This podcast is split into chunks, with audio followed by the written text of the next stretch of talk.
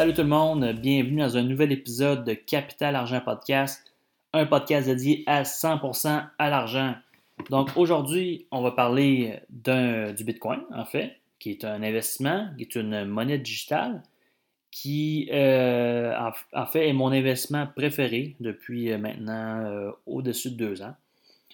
Et pour certains d'entre vous, vous avez une petite idée de c'est quoi, grosso modo, mais je crois que c'est intéressant de, de vraiment parcourir euh, euh, c'est quoi le Bitcoin, pourquoi ça a été créé, c'est quoi ses caractéristiques et son utilité. Et euh, ben, commençons tout simplement. Donc, une petite définition de Bitcoin serait que c'est une monnaie digitale qui a été créée en 2009 par Satoshi Nakamoto. c'est une personne ou un groupe de personnes, on ne sait pas parce qu'ils ont décidé de garder l'anonymat. Euh, probablement pour des raisons de sécurité, pour pas que le gouvernement vienne les, euh, les emprisonner, par exemple, ou faire voler leur argent, whatever. Et l'idée en arrière de cette création-là, qui est le Bitcoin, c'était que deux personnes ou un groupe de personnes puissent transiger sans avoir besoin d'une institution bancaire ou, ou un tierce parti. OK? C'est-à-dire que moi, je veux acheter quelque chose à un de mes amis, j'y donne par exemple un Bitcoin, voici un Bitcoin, et lui me donne en retour son automobile, euh, ben, j'ai pas besoin de passer par la banque ou par une institution quelconque pour transiger. Fait que ça, c'est super intéressant. Ça permet aux gens d'avoir une autonomie, euh, pouvoir être un individu souverain. donc, c'est super, super intéressant pour, pour ça. Et le Bitcoin, ce qui est caractéristique, c'est qu'il est une très bonne valeur refuge. Et qu'est-ce qui caractéristique une valeur refuge? Ben, il y a plusieurs, plusieurs aspects qu'on va regarder à l'instant. Euh, les voici. Euh, le Bitcoin est durable, il est portatif, il est fungible. On va vraiment regarder chacun des points. Et s'il y a des mots que vous ne savez pas c'est quoi, il n'y a pas de problème. Il est vérifiable, divisible, scarce ou euh, possède une quantité limitée. Il est établi dans le temps et c'est censorship resistant. Donc, pour commencer, durable. le Bitcoin euh, se retrouve, si on veut, sur l'Internet, dans le blockchain. OK? Fait que c'est pas physique. Donc, un, article qui est physique, parfois, peut, bon, on peut le perdre, on, peut, euh, on peut le, surprendre de l'or canadien en papier, ben, on peut le brûler, on peut, bref, on peut le déchirer, on peut plein d'aspects. Fait que ça fait en sorte qu'une monnaie euh, papier n'est pas très durable. Tandis que le Bitcoin ou l'or, par exemple, ben, ces monnaies-là sont très durables parce que l'or, euh, si on la fait fondre, elle va rester pareille. On aura juste à la remettre en, lingots ou en, pièces de monnaie.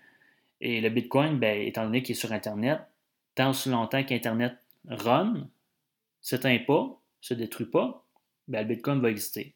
Encore là, même si Bitcoin, euh, même si l'Internet décide de, de shutdown, le Bitcoin, on est capable de transiger quand même. Bon, évidemment, c'est un petit peu plus technique présentement, mais il est quand même possible de le faire.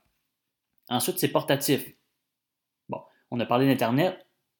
Tout ce qui est sur Internet, on n'a pas besoin d'un sac à dos ou une valise de char pour le transporter, right? Fait que c'est super portatif. Peu importe où je suis dans le monde, tout ce que j'ai besoin, c'est pratiquement d'une connexion Internet d'un ordinateur ou d'un cellulaire, puis euh, le tour est joué. OK? C'est fungible.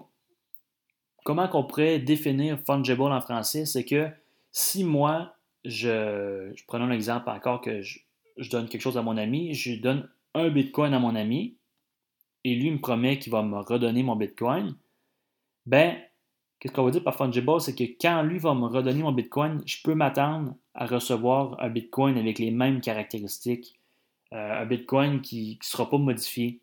Fait qu'un Bitcoin va toujours rester un Bitcoin. OK? Ensuite, c'est vérifiable. Euh, je ne vais pas vraiment parler de, de tout comment marche le blockchain, tout ça, mais grosso modo, à chaque fois qu'une personne fait une transaction, soit acheter, euh, vendre un bitcoin, transférer un bitcoin d'un portefeuille à un autre, OK? Ben, il y a des gens qui vérifient les transactions pour s'assurer qu'il n'y ait pas de fraude, que ce ne soit pas un scam. OK? Et ça, c'est à partir de, des, des nœuds qu'on appelle, ou des nodes en anglais, qui euh, c'est comme des euh, petites, boîtes de plastique avec en fait c'est comme des mini ordinateurs qu'on va brancher dans notre euh, modem routeur et puis ça va permettre de, vérifier que toutes les transactions sont légitimes. Fait on ne peut pas frauder avec le Bitcoin. C'est impossible. Parce qu'il y a tellement de gens qui vérifient ça à chaque, à chaque seconde, chaque minute, que c'est impossible de frauder. Tandis que si on va à notre banque locale, ben, la fraude, ça existe à chaque jour. OK? Fait, puis quand la fraude arrive, ben, ce que le gouvernement fait pour, pour repayer les, clients qui ont perdu de l'argent, puis d'ailleurs, euh, ça vous arrive probablement plusieurs fois par année que vous faites frauder à la banque, mais vous ne vous en rendez même pas compte parce que le gouvernement, il va juste imprimer de l'argent ou les assurances vont payer pour l'argent qui est perdu. OK? Fait que c'est vérifiable. Ensuite, c'est divisible. Ce qu'on dit par là, c'est que un dollar canadien est divisible en 100 unités d'une scène, d'un cent. Et puis, ben, le Bitcoin, c'est un peu le même principe que, sauf que au lieu d'être 100 cents dans un, dans dollar, comme un dollar, ben c'est, 100 millions d'unités dans un Bitcoin. Et chaque unité s'appelle les Satoshi. OK? Puis pourquoi 100 millions? Bon, euh, il y, a un mythe autour du Bitcoin qui mentionnait que ben, Bitcoin, ça ne marchera pas parce que, bon, euh, c'est impossible d'acheter du Bitcoin parce que pour en acheter un présentement, ça coûte 45 000 US. Ben, l'idée derrière d'avoir 100 millions d'unités dans chaque Bitcoin, ben, c'est que ça permet aux gens d'acheter. Si, vous voulez acheter une unité du 100 millions, c'est possible de le faire. Fait que c'est accessible à tout le monde. Tout le monde qui ont des budgets, qui ont 1 dollar ou quelques cents peut acheter des bitcoins pratiquement. OK? Fait que c'est accessible à tout le monde. Ensuite, c'est scarce ou euh, la quantité limitée. On va faire un parallèle avec l'argent ensuite. Le Bitcoin, présentement, il y a approximativement 19 euh, millions de Bitcoins en circulation. Et d'ici 2140, il va en avoir 21 millions euh, d'unités. Grosso modo, comment ça fonctionne, c'est que là, il y a des gens qui possèdent des ordinateurs, encore là, un peu comme des, nodes, mais en fait, c'est vraiment plus des, cartes graphiques, des, gros ordinateurs qui sont très puissants, qui vont miner les bitcoins, et c'est comme ça qu'ils vont être créés. On ne rentre peut-être pas trop dans les détails, mais c'est comme ça qu'on réussit à créer des bitcoins. Et pourquoi ces quantités limitées? Ben, c'est justement pour éviter de faire comme le gouvernement, qui, lui, dès qu'il a besoin d'argent, il va juste imprimer euh, l'argent à partir de en quelques clics sur un clavier. Et ben, ce que ça fait concrètement, c'est que bon, l'argent vaut de moins en moins cher, comme on a parlé dans, dans l'épisode sur l'inflation, l'épisode numéro 1. OK? Fait qu'une quantité limitée pour éviter qu'il y ait l'hyperinflation, puis etc., etc. Right. Ensuite, Bitcoin est établi dans le temps. Bitcoin est créé en 2009, comme je l'ai dit précédemment. Et euh, plus un actif, en fait, il y a, une loi qui, qui s'appelle euh, Lindy Effect, qui mentionne que plus longtemps un actif existe, plus il y a de chances d'exister longtemps dans le futur. Fait un actif que ça fait un an qui existe, ben, il y a, des chances d'exister, mais un actif que ça fait déjà 10 ans qu'il existe, ben, il, va, il y a plus de chances d'exister longtemps. Et ce que ça fait qu'il soit établi dans le temps, ben, c'est que ça devient, il, va acquérir une notoriété de plus en plus grande, puis il y a plus, plus en plus de gens qui vont l'utiliser, qui vont, qui vont l'acheter comme investissement, etc. Fait que ça, c'est super important pour que Bitcoin réussisse sur le long terme. Et le dernier point, euh, c'est il y, censorship resistant. Bitcoin, il n'y a aucun propriétaire du Bitcoin, du logiciel. Ce n'est pas une compagnie, fait qu'il n'y a personne qui peut être mis en prison. Comme j'ai mentionné plus tôt, Satoshi Nakamoto a décidé de garder l'anonymat pour éviter probablement de, se faire emprisonner parce que euh, c'est un threat euh, contre le gouvernement, carrément, tu sais, qui, euh, que Bitcoin est, en quelque sorte. Fait que censorship resistance, ça veut dire qu'il n'y a personne qui va le contrôler, il n'y a personne qui peut influencer le blockchain Bitcoin, qui peut y apporter des modifications de façon instantanée, comme le gouvernement peut faire avec les lois ou les systèmes monétaires. Fait que ça, c'est probablement la plus importante de toutes. Tandis que les autres crypto-monnaies, autres que Bitcoin, la majorité en fait, euh, il y a une personne ou une compagnie qui dirige cette crypto-monnaie-là. Donc, on parle d'Ethereum, XRP, euh, euh, ben, fait au pire, on nommez-les tous.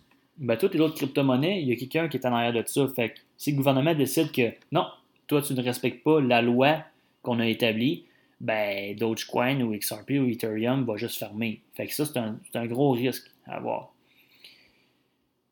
Bon, maintenant qu'on a déterminé c'était quoi Bitcoin, c'est pourquoi ça a été créé, c'est quoi ses caractéristiques, pourquoi j'aurais des bitcoins, à quoi ça, c'est quoi son utilité concrètement euh, présentement. Bon, euh, ça, fait déjà 12 ans que ça existe. Euh, ça peut être un mode de paiement, comme euh, pas, vite, ça va utiliser comme un mode de paiement, comme au Salvador par exemple, qui, qui est un pays qui a décidé que Bitcoin était monnaie, la monnaie de ce pays-là, comme le dollar US. Et euh, les gens l'utilisent euh, au quotidien pour payer leur, euh, pour payer leur, épicerie, etc. il y a certaines places dans le monde qui l'utilisent au quotidien. Mais généralement, l'utilité du Bitcoin, ça peut être vu comme, comme un investissement, comme un store of value ou une valeur refuge, une valeur de réserve qui va te permettre de contrer l'inflation. Donc, comme on a parlé dans le premier épisode sur l'inflation, c'est que étant donné que le gouvernement peut imprimer de l'argent comme qu'il veut, ben, il y a de plus en plus de dollars canadiens, par exemple, en circulation, ce qui fait en sorte que chaque dollar perd de la valeur. Fait en ayant un, actif qui, agit comme valeur refuge, ben, on va contrer cette inflation-là parce que c'est ça, ça va, contrer l'inflation euh, parce qu'on ne peut pas euh, contrôler le nombre de bitcoins qui va être en circulation éventuellement, c'est tout programmé à l'avance. Puis on sait qu'il va éventuellement, ben, en fait, au-dessus de 120 ans, il va juste en avoir 21 millions disponibles. OK? Fait que ça, c'est, c'est, l'utilité principale. Ça agit comme store of value, valeur refuge, pour justement euh, euh, contrer cette inflation-là. Entre autres. C'est pas juste ça, là, mais principalement ça. Maintenant, je voudrais parler de, de deux choses qui sont intéressantes avec le Bitcoin c'est que Bitcoin, présentement, il possède deux couches principales. Là, présentement, ils sont en train de travailler sur une troisième couche. On appelle la base, base layer, donc la couche primaire, et euh, second layer, qui est la seconde couche. Et la couche primaire va être utilisée pour euh, faire des transactions euh, et puis comme, comme un investissement. En fait, personne qui va probablement acheter ses premiers bitcoins, ses premiers Satoshi, va utiliser le base layer pour acheter ces bitcoins. L'inconvénient avec ce base layer-là, c'est que les, les, frais transactionnels peuvent être élevés. Bon. Pourquoi euh, il y a des frais transactionnels? Ben, c'est que vous allez probablement acheter les bitcoins sur des, exchanges, qu'on va parler dans le prochain point, et eux autres, ils vont exiger des frais transactionnels pour des raisons économiques. Évidemment, c'est une business, fait qu'ils vont vouloir faire un profit. Ça, c'est une des choses. Deuxième chose, les frais transactionnels, euh, il y, en a aussi lorsque vous les achetez sur le blockchain. Donc, comme j'ai mentionné plus tôt, les gens qui font, euh, qui minent des bitcoins, qui créent des bitcoins, si on veut, avec leur ordinateur, ben, ils vont exiger un frais transactionnel. Pourquoi? Ben, c'est, en fait, c'est que eux, ils vérifient toutes les transactions. Pour vérifier ces transactions-là, il a fallu qu'ils achètent l'ordinateur, qui est euh, la mining rig, il a fallu, il faut qu'ils payent l'électricité. Fait qu'il y a des coûts reliés à ça. Eux autres aussi, ils veulent faire des profits. Fait qu'il va y avoir des frais transactionnels sur le blockchain du Bitcoin. OK? Fait base layer, tout ce que vous devez savoir, c'est que c'est probablement là que vous, allez acheter vos bitcoins et qu'il y a des frais reliés à ça. Faites pas le saut, c'est normal. Maintenant, le second layer, qui est, euh, la technologie, euh, par exemple, le Lightning Network, ce que c'est utilisé, comme j'ai mentionné plus tôt au, Salvador, ces gens-là vont utiliser le, deuxième layer, deuxième couche, parce que ce layer-là, les frais transactionnels sont plus minimes. Par contre, c'est moins sécuritaire. Fait l'idéal, c'est de ne pas garder la majorité de votre argent dans ce layer-là, dans cette couche-là, parce qu'il y a, y, a, des risques associés à la fraude. Euh, comme un peu comme le système bancaire. En fait, ça réplique un peu le système bancaire, sauf que les transactions sont immédiates, sont instantanées, tandis que tu vas à la banque, tu fais un transfert, ça peut prendre plusieurs heures, des fois plusieurs jours, tout dépendant. Ça permet de recevoir ton argent, euh, en fait, d'envoyer de l'argent instantanément ou d'en recevoir instantanément, mais il y a des, avec des frais minimes, mais la sécurité est moins grande. Fait que ça, c'est, il faut faire attention avec ça. Bref, c'est une petite parenthèse. Vous êtes intéressé à acheter des bitcoins. Où est-ce que j'achète ça? Est-ce que je m'en vais à la banque? Est-ce que je m'en vais sur Internet, sur un site web? Est-ce que j'achète à un ami? Tu sais, c'est où que je vais? Premièrement, j'ai mentionné la banque. Euh, faire extrêmement attention. Les institutions bancaires commencent tranquillement pas vite à offrir à leurs clients euh, des produits financiers en lien avec les bitcoins. Donc, ils vont vous dire Tu veux acheter des bitcoins? Parfait, on va les acheter à ta place, puis on va les, garder pour toi. OK? La réalité, c'est que probablement, ils n'achètent même pas des bitcoins. Euh, les autres, ils vont dire qu'ils ont acheté des bitcoins à telle date, mais c'est des IOU. IOU, ça veut dire je te dois. Euh, grosso modo, ce que ça veut dire, c'est que quand tu vas vouloir vendre ton bitcoin, ben, les autres, ils vont. Le IOU, il va te donner le, bitcoin que tu as acheté à tel prix, mais ils n'ont jamais possédé le bitcoin. Pour t'assurer que tu possèdes réellement tes bitcoins, ce que tu dois faire, c'est d'aller sur, sur, des sites Internet, des exchanges, comme euh, au Canada, on a ShakePay, on a euh, Coinbase, on a Kraken. Je vais laisser en description euh, quelques exchanges populaires avec des liens de référencement. ça, on appelle ça des exchanges KYC. KYC, ça veut dire Know Your Customer. Ce qu'ils vont exiger de toi, c'est que tu fournisses des pièces d'identité. Bon, la majorité des, majorité des exchanges, c'est comme ça que ça fonctionne. Euh, ça, a, ça a un désavantage qu'en réalité, ils vont savoir comment de Bitcoin vous avez acheté. Puis, euh, bref, ils vont vraiment t'assurer que tu payes tes impôts quand tu vas les vendre, mettons. Là. Fait que c'est euh, au niveau de la privacy, de la sécurité, de la vie privée, si on veut, ben, c'est pas, pas très bon. Mais encore là, c'est comme n'importe quoi, comme n'importe quelle banque. Euh, on peut, euh, il faut fournir des pièces d'identité pour s'inscrire. OK?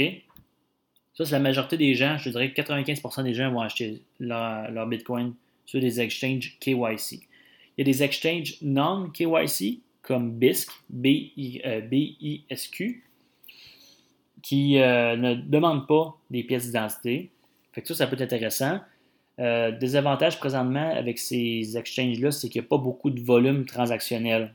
Il n'y a pas beaucoup de gens qui utilisent, ça, fait que ça, ça peut être un petit peu compliqué euh, d'acheter des bitcoins rapidement.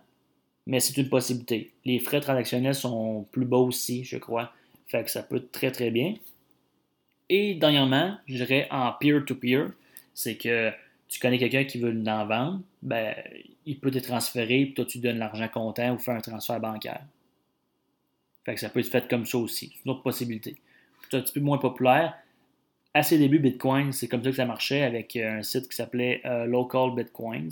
Que ça existe encore. Où les gens se rencontraient dans, des, cafés, dans des restaurants pour euh, justement acheter et vendre leur Bitcoin. Bon, vous avez acheté vos Bitcoins sur un exchange, sur un site d'échange. Qu'est-ce qu'on fait avec ça? La bonne pratique pour protéger ses bitcoins. C'est pas parce que tu as acheté des bitcoins que tu les possèdes à 100%. C'est ça, faut pas oublier. Ce qu'il faut faire, c'est acheter un hardware wallet qui se trouve être un portefeuille électronique.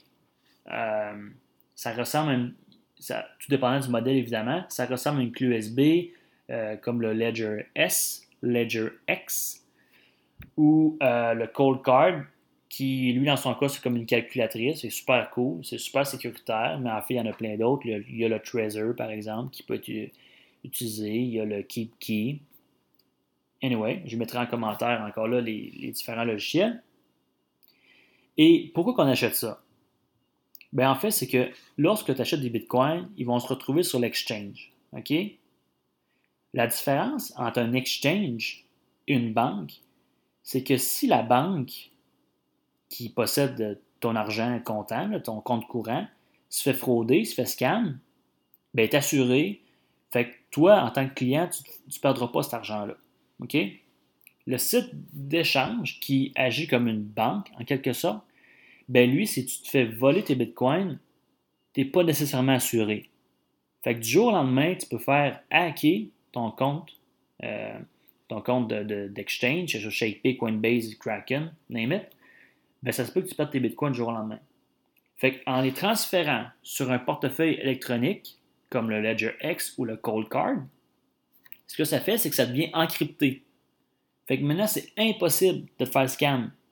Parce que si la technologie d'encryption, la cryptographie permet de jamais éviter de, transférer euh, tes actifs euh, euh, facilement. C'est vraiment difficile parce que là, il va falloir que tu mettes un mot de passe, il va falloir que la personne ait accès à, ton portefeuille électronique, il va falloir qu'elle sache ton NIP, etc., qu'elle ait accès à ton ordinateur. C'est assez complexe. Là, fait que c'est la bonne pratique à faire. Maintenant, ce que je recommande, c'est que j'entends parler beaucoup. En fait, je suis, sur des groupes sur Facebook, sur Instagram, où les gens parlent de crypto-monnaies. Il y a beaucoup de gens qui laissent leur argent sur les exchanges, les sites d'échange. Puis pourquoi? C'est que l'idée derrière de ça, c'est hypothèse, moi, Mathieu, j'achète 100 Bitcoin, c'est tout ce que j'ai dans mon portefeuille. Pourquoi j'irais m'acheter un portefeuille électronique comme le Ledger X qui coûte au-dessus de 100 si j'ai juste 100 d'investissement? Au lieu de ça, je pourrais en acheter 100 de plus en Bitcoin, ça ferait 200 d'investissement total. C'est légitime. Tu sais, tu as, 100 d'investissement, pourquoi tu, paierais 100 pour les protéger? OK? Avec un portefeuille électronique. Ça, c'est l'hypothèse numéro 1. OK? L'hypothèse numéro 2. Moi, Mathieu, j'ai acheté pour 5000 de Bitcoin. Pensez-vous que je suis prêt à risquer les bitcoins en les laissant sur les exchanges avec possibilité de les perdre. Ben non, tu sais, je veux les garder, ces bitcoins-là. Fait que là, ça vaut la peine d'acheter un, hardware wallet qui va me coûter 100, 150 pour protéger 5000. OK? Maintenant, hypothèse numéro 3. J'ai acheté pour 100 de bitcoin. Je me dis, ça vaut pas la peine d'acheter un portefeuille électronique encrypté Fine. Mais qu'arrive-t-il si ton Bitcoin il fait x10, x20, x50, x100 sur l'espace de 20 ans? Ton, ton, ton 100 pièces, il se ramasse à valoir, je ne sais pas moi, 1000, 5000, 10 000, 100 000. Peut-être pas 100 000, mais tu comprends? Mais ben là, tu risques plus que 100 pièces, tu risques la valeur future de tes bitcoins. À partir de là, c'est toi qui décides. Mais moi, je pense que ça vaut vraiment la peine d'en acheter un à partir d'un certain montant peut-être 500-600 dollars, 1000 euh, dollars pour les plus frileux peut-être, mais ça vaut vraiment, vraiment la peine d'acheter ça. Fait que j'ai vraiment fait le tour du processus. Comment faire pour acheter du Bitcoin? C'est quoi, à quoi ça sert? C'est quoi son utilité? C'est quoi ses caractéristiques? Maintenant, la décision vous revient. Est-ce que je dois acheter du Bitcoin? Moi, c'est une décision que j'ai prise en août 2019. J'ai décidé de l'acheter. Après, euh, voyez-vous, ça a pris un an et demi avant que j'achète mes premiers bitcoins parce que j'ai acheté d'autres crypto-monnaies que j'ai vendues aujourd'hui. Mais euh, maintenant, j'ai juste des bitcoins dans mes crypto-monnaies. Pourquoi en acheter? Bon. On peut voir ça comme une stratégie d'investissement où ce qu'on va allouer X pourcentage de nos actifs dans le Bitcoin, X pourcentage dans les actions, X pourcentage dans les CPG, X pourcentage dans l'immobilier, etc. Ça peut juste faire partie de notre, euh, notre euh, portefeuille financier tout simplement. Mais n'oubliez pas, lors de la dernière décennie, ça a été le meilleur investissement qui a existé. Vous pouvez faire vos recherches, c'est plusieurs millions de pourcentages de, rendement sur une période de 10 ans. Je ne dis pas que ça va faire ça encore aujourd'hui, j'en doute que ça fasse 10 euh, millions de pourcents dans l'espace de 10 ans encore. Parce que là, c'est rendu quand même relativement cher, si on veut.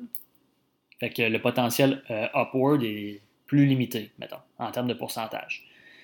Mais si vous avez écouté l'épisode numéro 1 sur l'inflation, ben, vous allez complètement comprendre pourquoi le Bitcoin est intéressant. C'est que, étant donné que c'est une valeur refuge, un store of value, ça va contrer l'inflation. C'est comme un peu euh, n'importe quel investissement que vous faites dans les actions ou l'immobilier, par exemple. Ben, en plaçant votre argent canadien, dollar US, whatever, dans un actif qui prend de la valeur, ben, vous contrez l'inflation. Et je veux faire un petit parallèle aussi euh, pour les gens qui, euh, par exemple, qui reçoivent une augmentation de salaire de, de 1, 2, 3% par année qui semble que c'est intéressant. ben n'oubliez pas que qu'est-ce qui est arrivé avec le COVID depuis 2020 et que le gouvernement a imprimé au Canada des, des centaines de milliards de dollars. Aux États-Unis, on parle de trillions de dollars, donc 1000 milliards pour un trillion.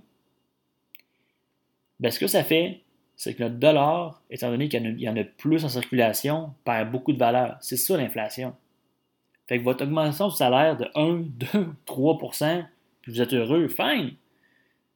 Mais si l'inflation est de 5, 10, 15, 20 vous vous ramassez à être de plus en plus pauvre. Puis de mémoire, si je me rappelle bien, au Venezuela ou au Pérou, je suis pas certain, il faut que je vérifie, on ne parle pas de, de 5% 10% d'inflation par année. On parle de 20% d'inflation, pas par année, par mois. Fait que les gens deviennent de plus en plus pauvres, de 20% par mois. Fait que c'est super important d'investir votre argent, puis pas juste dans le Bitcoin, dans n'importe quoi. Mais Bitcoin, ce qui est le fun, c'est qu'il fait des rendements de 200% par année en moyenne depuis 2009. Fait que, moi, je, me dis, rendu là, pour comme casser la tête. Puis, je suis rendu au point que je suis très convaincu, puis c'est pour ça que j'ai mis une bonne partie de mon argent là-dedans. Mais, euh, tout dépendant de votre tolérance au risque, vous pouvez allouer 1%, 2%, 5%, 10%. Mais, euh, à mon avis, plus c'est haut, mieux que c'est, mais c'est décision personnelle. Fait ça conclut le podcast. C'était un podcast qui était un petit peu plus, euh, un peu plus long, un peu plus saccadé, plus, dynamique, j'imagine, parce que c'est un sujet qui, est très important pour moi. Puis j'ai décidé de sortir dans les, premiers podcasts parce que je veux que les gens apprennent davantage, prennent le temps d'apprendre ce qu'est le Bitcoin, parce que c'est pas juste en écoutant mon podcast que vous devez prendre la décision de, le faire, parce que moi, je ne suis pas je ne suis pas conseiller financier, je ne suis pas planificateur, rien. Mais euh, plus vite vous commencez à regarder c'est quoi, à faire vos recherches, mieux que c'est, parce que souvent ce qui arrive, c'est que euh, ça prend plusieurs, euh, plusieurs fois avant que vous faites votre premier achat. Il va falloir regarder, vous allez écouter mon podcast, après vous allez rien entendre parler pendant un mois, puis un mois plus tard, vous allez voir un article dans le journal, vous allez le lire, après ça, vous allez voir un article sur Internet, etc. Fait que ça prend assez longtemps avant d'arriver à ce processus-là. Processus Donc, c'est terminé pour ce podcast-là. J'espère que vous avez apprécié. Si vous avez des questions, euh, n'hésitez pas à me contacter sur mes différents réseaux sociaux, que ce soit Twitter, Facebook, Instagram. Euh, j'ai aussi probablement, en fait, il va être disponible aussi sur YouTube en audio. Donc, on se voit dans un prochain épisode. Salut!